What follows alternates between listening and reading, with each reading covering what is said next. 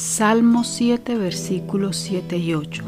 Te rodeará congregación de pueblos y sobre ella vuélvete a sentar en alto. Jehová juzgará a los pueblos, júzgame, oh Jehová, conforme a mi justicia y conforme a mi integridad. En los versículos anteriores vimos a David mostrando su inocencia y pidiendo justicia.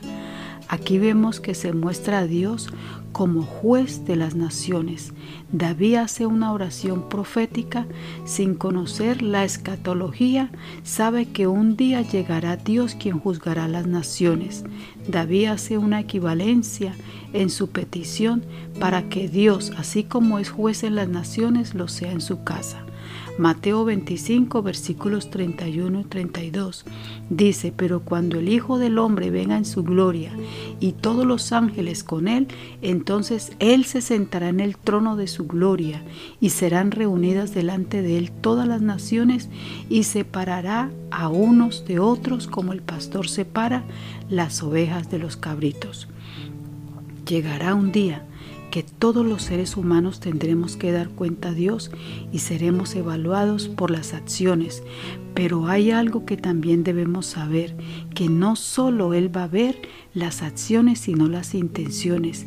Y ese es el gran problema de la humanidad, que vemos las acciones pero desconocemos las intenciones.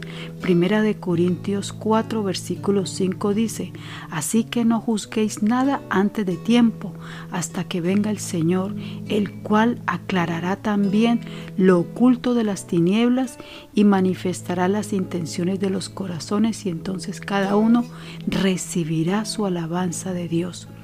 Hay acciones que aparentemente se ven muy bonitas, pero más allá de una acción, Dios mira nuestras intenciones. Dios no puede ser burlado. Él conoce a fondo nuestros corazones. Por eso cuando vamos a hacer algo con las intenciones equivocadas, pues estas acciones no son aprobadas por Dios, por más buenas que quieran parecer.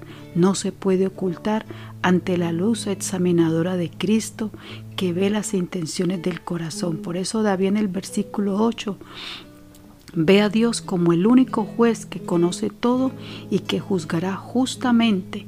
No significa que David no haya pecado, se refiere a las acusaciones injustas.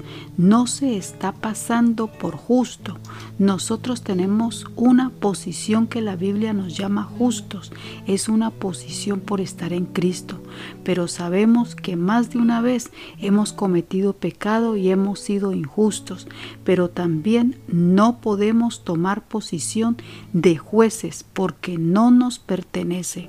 El salmista se enfoca en la única justicia divina de Dios. Proverbios 17, versículo 15 dice, el que justifica al impío y el que condena al justo, ambos son igualmente abominación a Jehová. Dios pagará a cada uno con conforme a sus obras. El salmista confía que Dios juzgará justamente.